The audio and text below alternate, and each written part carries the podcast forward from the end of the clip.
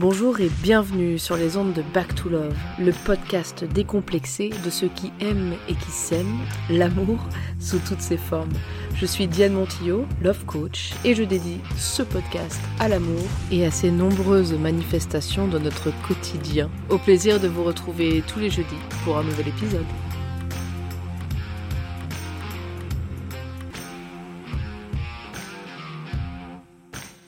Bonjour à tous et bienvenue pour l'épisode 12 du podcast de Back to Love. Aujourd'hui, nous allons parler des attentes. Ah, ces fameuses attentes qui génèrent tant de déceptions et de frustrations dans nos vies. Et oui, parce que je remarque que les personnes qui se sentent le plus lésées dans leurs relations sont souvent celles, eh oui, comme par hasard, qui ont le plus d'attentes. Et si je me retrouve aujourd'hui spécialisée finalement dans les relations d'amour, dans les relations tout court, c'est peut-être aussi parce que j'adore ça. C'est une de mes passions dans la vie de nouer des relations intimes et solides avec toutes sortes de gens, parce que c'est la façon dont j'aime apprendre, dont je préfère apprendre, parce que je crois que j'aime profondément les gens, surtout ceux qui m'intéressent, lol. Et il y a beaucoup de gens qui m'intéressent finalement, et un bon pourcentage de ces gens-là que j'aime d'amour, assez rapidement. J'ai l'habitude de dire que lorsque je croise certaines personnes, je reconnais très vite que je les aime, et le fait de les découvrir mieux ne fait que me donner encore plus de raisons de les aimer, ou de comprendre plus clairement pourquoi je les ai aimés tout de suite. Un des domaines où j'excelle le plus, notamment parce que je m'y épanouis si bien, c'est l'amitié. Et quand je dis j'excelle, bien sûr, c'est mon appréciation de la qualité de ces amitiés et de la confiance, de l'amour et de la simplicité avec laquelle je trouve que nous échangeons. Mes amis trouvent sûrement d'autres choses dans notre relation, mais je vous dis ce que moi j'y vois, ce que moi j'y trouve et ce qui me nourrit, bien sûr. Et une de mes facilités innées, je pense, c'est que je n'ai pas ou peu d'attentes vis-à-vis de mes amitiés. Alors vous allez voir, là je vous explique où c'est facile pour moi, hein, et après je vous raconte envers qui j'ai eu beaucoup d'attentes, à quel point ça m'a fait souffrir, et les avantages que j'ai eu à lâcher toutes mes attentes. Bref donc pour moi l'amitié c'est un trésor précieux, et si je compte aujourd'hui de nombreuses amitiés de qualité, je crois que c'est parce que nous avons réussi de part et d'autre à nous aimer tels que nous sommes, à ne rien exiger de l'autre en termes de quantité d'échanges, par exemple. Euh, oui, parce que j'ai connu des personnes, à chaque fois que je leur envoyais un SMS, par exemple, qui me disaient Ah bon, ben c'est pas trop tôt, hein, ça fait plaisir, et puis euh, et puis tarde pas à m'ordonner des nouvelles, hein, quand même, hein, bah j'ai cru que t'étais morte. bon bref, autant dire le meilleur moyen pour ne plus jamais avoir envie de donner de nouvelles.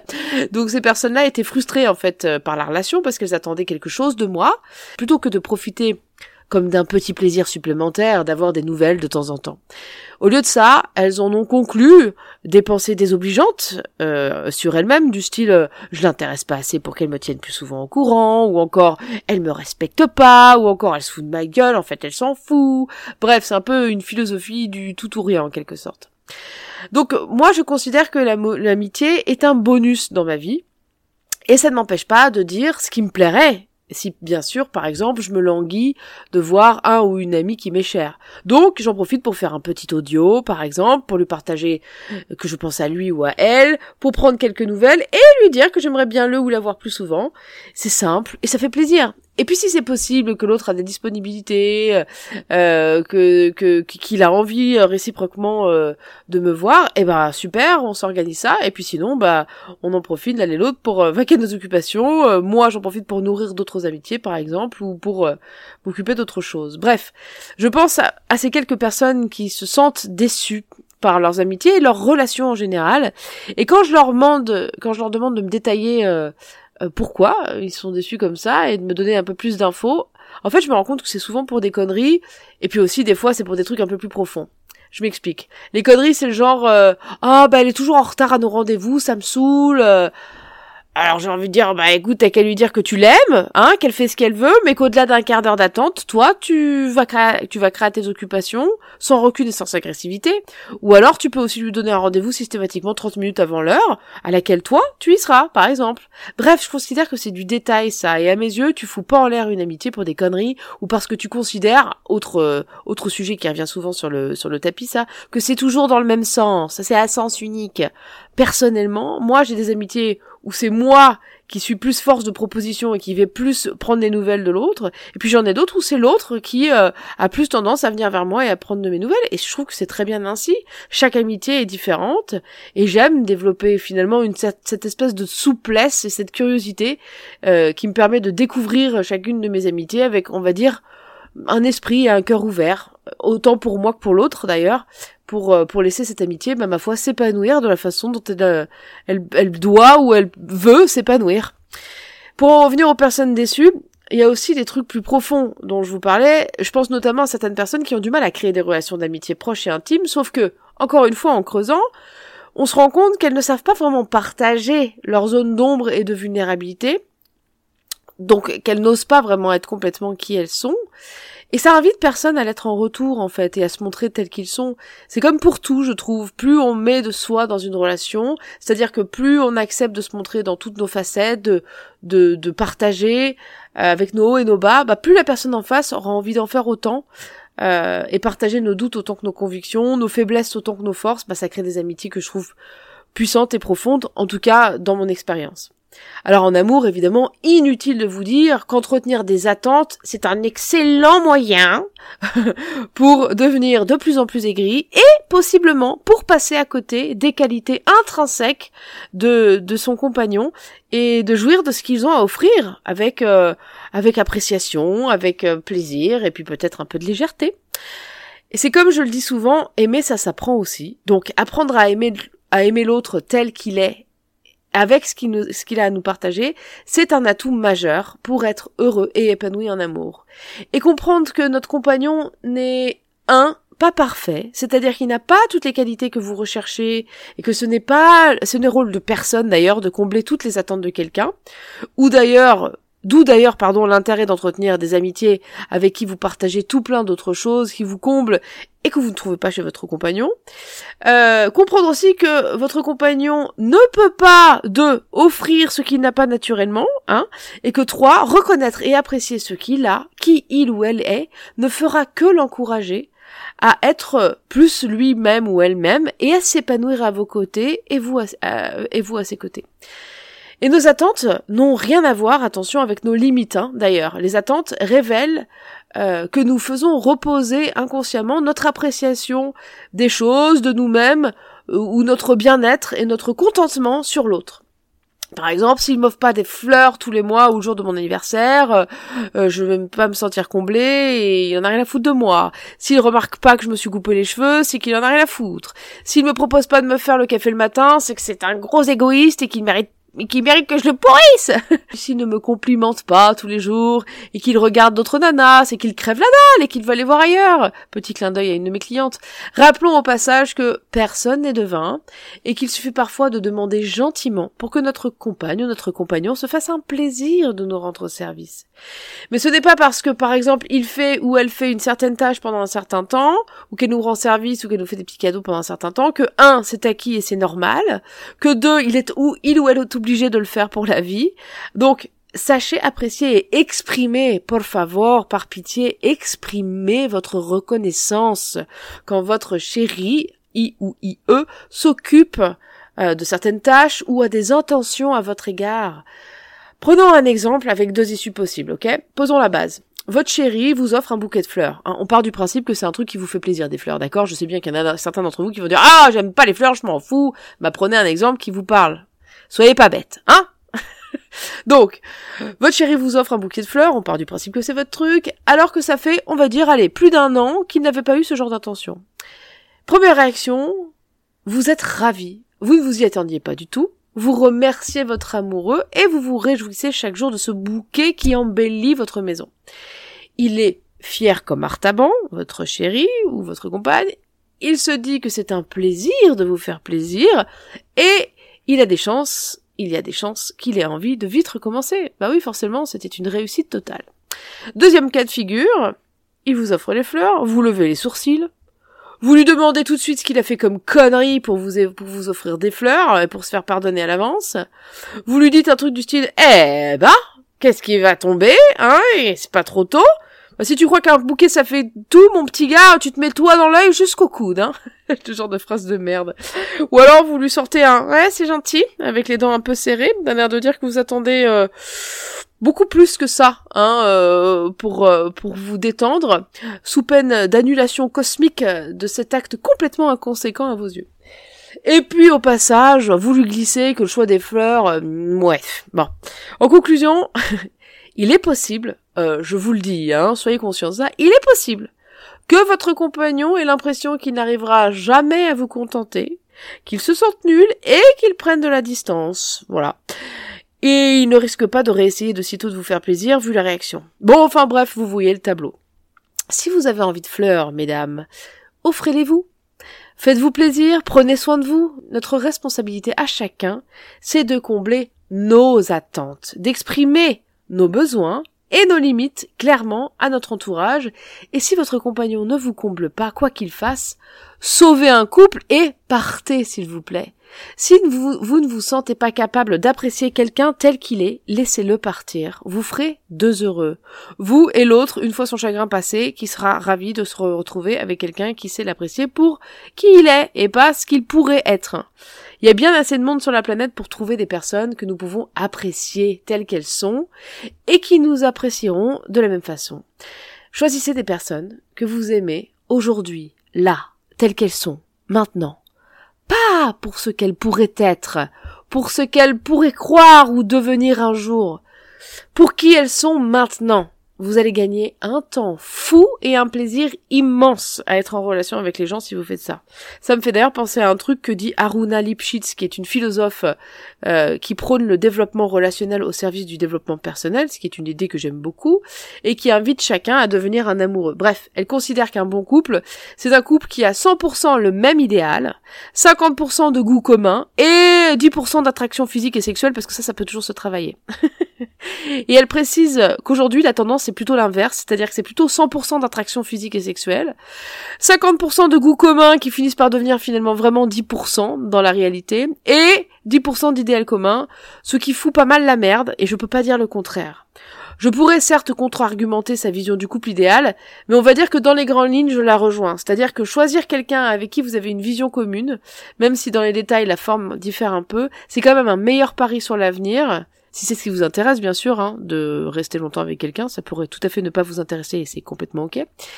Bref, c'est un meilleur pari sur l'avenir que si vous avez deux visions très différentes de la vie et de ce que vous voulez en faire.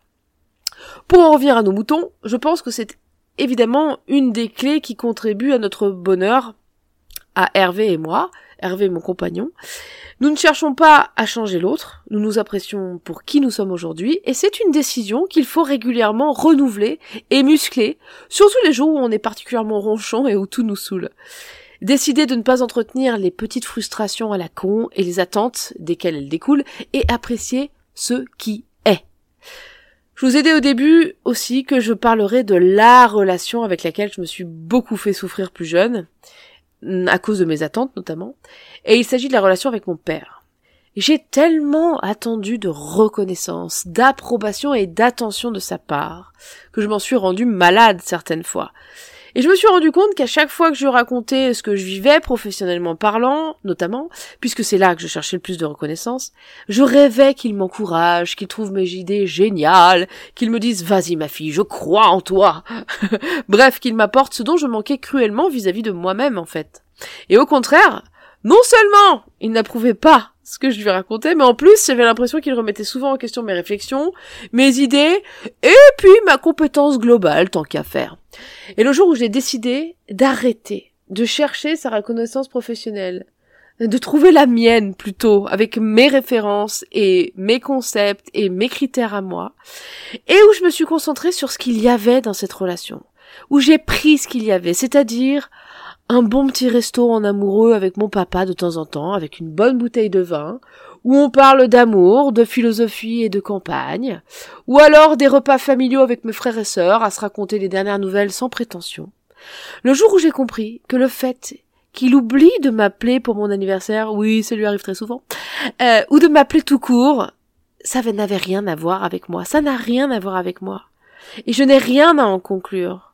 Et je n'ai qu'à me rappeler de ce sentiment d'amour puissant et viscéral qui me lie à lui et qui le lie à moi. Parce que quoi que nous fassions l'un et l'autre, nous sommes dans nos pensées respectives et si nous oublions nous appeler, mais c'est un détail, je m'en fous. Je suis convaincu de la puissance de notre lien. Je crois même que s'il me détestait, ce qui est loin d'être le cas d'ailleurs, je serais convaincu tout pareil. Peu importe son idée ou son avis. Ce qui est important, c'est ce que moi je crois, c'est ce que moi je ressens, c'est comment moi je me sens nourri. Et comme je le répète souvent, ce sont nos pensées qui créent nos émotions et donc notre qualité de vie. Autant les choisir bien et le choisir de telle sorte à ce que on se sente bien avec. Ça me fait penser d'ailleurs à une femme que j'ai eue au téléphone il y a un peu plus d'un mois et qui me disait hésiter à rester avec son compagnon parce que elle n'était pas sûre de ses sentiments euh, pour elle, ni qu'il était heureux avec elle. Et il ne savait pas non plus expliquer ses raisons à lui d'être dans cette relation. Et elle me disait, oui, oui, parce que vous voyez, moi j'ai une amie dont le mari est parti après 13 ans de vie commune, en lui disant, de toute façon, je t'ai jamais aimé. et alors là, moi, je veux pas de ça. Hein. Alors d'abord, je lui ai dit, vous savez, d'abord, il faut définir ce que ça veut dire l'amour, parce que euh, entre vous et moi, euh, cher auditeur, vous, vous connaissez mon avis sur le sujet, il est beaucoup plus présent, l'amour, qu'on ne le pense, et on peut choisir de le voir ou de ne pas le voir quand on veut, et on sait bien qu'en plus, au, moment de se quitter, on se dit un, un bon gros lot de conneries, hein. Donc, je lui ai dit à cette dame, mais peu importe ce que cet homme-là a raconté à votre ami, sur ce qu'il retenait de la relation, ça lui appartient. Ce qu'il est important de reconnaître, c'est ce que votre amie a ressenti pendant ces années-là avec lui. Et si elle a ressenti de l'amour, c'est le plus important, quoi qu'il en dise, avant, pendant ou après. Et je lui ai dit aussi, donc concernant votre cas et par rapport à votre conjointe, vous savez pas euh, quelles sont euh, voilà ses émotions à votre égard, etc. Mais j'ai envie de dire, occupez-vous de vous et de ce que vous ressentez pour lui et de comment vous vous sentez quand vous êtes avec lui. Parce que c'est ça le plus important, c'est ça votre affaire. Lui, il est grand, libre et vacciné, les raisons pour lesquelles il vous aime et pour lesquelles il est avec vous, mais ça lui appartient, ça le regarde. Ce n'est pas votre problème. Concentrez-vous sur ce que vous ressentez quand vous êtes avec lui et ne vous octroyez pas une responsabilité ou je sais pas moi un rôle, une mission qui ne sont pas les vôtres, qui ne sont pas les vôtres. posez, posez-lui la question une fois si vous voulez pour lui partager que des fois vous le sentez pas très bien et que il est libre à chaque instant d'être avec vous ou non, et puis laissez-le assumer tranquillement cette décision de rester avec vous, de pas rester avec vous, occupez-vous de vous et quoi qu'il vous dise après de ce qu'il a aimé ou pas chez vous et de la raison pour laquelle il vous a aimé ou pas, on s'en fout, ça lui appartient. Ce qui est important, c'est ce que vous vous avez ressenti avec lui. C'est ça que vous retenez, c'est ça qui vous nourrit au quotidien. Et c'est ça qui est important de comprendre. C'est que ce que l'on vit quand on est dans une relation amoureuse, ce qui est important, c'est ce qu'on vit, nous, à l'intérieur. Ce que notre compagnon vit, c'est son histoire. On peut le partager, on peut s'en causer, mais c'est pas notre responsabilité. Bref, aujourd'hui, pour en revenir à ma petite histoire vis-à-vis de mon père, vous pensez bien que, euh, comme je suis aujourd'hui convaincu de ma valeur et de ma compétence professionnelle, bah, Évidemment, cela influe sur la dynamique de notre relation, puisque je me positionne différemment vis-à-vis de lui. Je me positionne plus euh, comme une enfant qui attend une approbation ou quelque chose pour se sentir aimé ou pour se sentir exister. Je me positionne désormais comme une égale, et euh, même si je reste sa fille pour toujours et lui mon père, avec la tendresse et l'affection que ça sous-entend bien sûr pour nous, je ne me perds plus de vue. J'ai compris que mes références à moi étaient aussi légitimes que les siennes, mes compétences et ma façon de les interpréter et de les vivre et de les et de les goûter et de les vivre, c'était mon regard à moi et que mon regard était aussi pertinent le sien pour plein de raisons différentes et que mes raisons d'avoir raison euh, sont tout aussi légitimes que ses raisons à lui d'avoir raison. Et aussi, je sais poser mes limites lorsque j'en ressens le besoin, mais ça c'est un autre sujet que nous aborderons dans un prochain épisode, et, euh, et c'est un sujet très important que moi a été euh, très très révélateur pour moi aussi ces derniers temps. Et vous, mes amis, mes amours, quelles sont vos attentes vis-à-vis, je sais pas moi, de votre vie amoureuse? Si on s'attaque à un sujet encore plus vaste et casse-gueule que juste le compagnon, quelles sont vos attentes vis-à-vis de votre vie amoureuse? Et si vous vous occupiez de vous combler et que vous choisissiez plutôt d'apprécier les surprises et les relations qui sont présentes et qui se présentent dans votre vie pour ce qu'elles sont, c'est-à-dire des expériences, des moments de partage et des tranches de vie. Et si vous partiez du principe, comme le dirait Byron Katie, une super coach et presque gourou euh, américaine que j'adore, et si vous partiez du principe que votre vie, que si votre vie, pardon, est comme elle est aujourd'hui, c'est précisément parce que c'est ainsi que vous la voulez. Comment vous sentiriez-vous? Et si vous reconnaissiez que vous avez déjà tout ce dont vous avez envie Qu'est-ce que ça changerait dans vos ressentis, dans votre perception des choses? Voilà pour l'épisode numéro 12 du podcast de Back to Love, mes amis. J'espère qu'il vous a plu. Et si tel est le cas, merci de prendre le temps d'aller le noter et le commenter sur les plateformes d'écoute, notamment iTunes, car euh, vous savez, euh, il y a toujours une église plus importante que l'autre euh, qui détermine un peu les modes et les tendances. Et iTunes, c'est un peu le lieu où, où poser vos notes et vos commentaires pour que pour que mon podcast puisse se faire son petit trou dans le monde grandissant des podcasts. Je vous souhaite à tous une excellente fin de semaine. Je vous dis à la semaine prochaine pour un nouvel épisode et d'excellentes vacances d'hiver pour tous ceux d'entre vous qui ont des enfants et qui sont partis ou qui sont concernés par le fait d'avoir pris des vacances.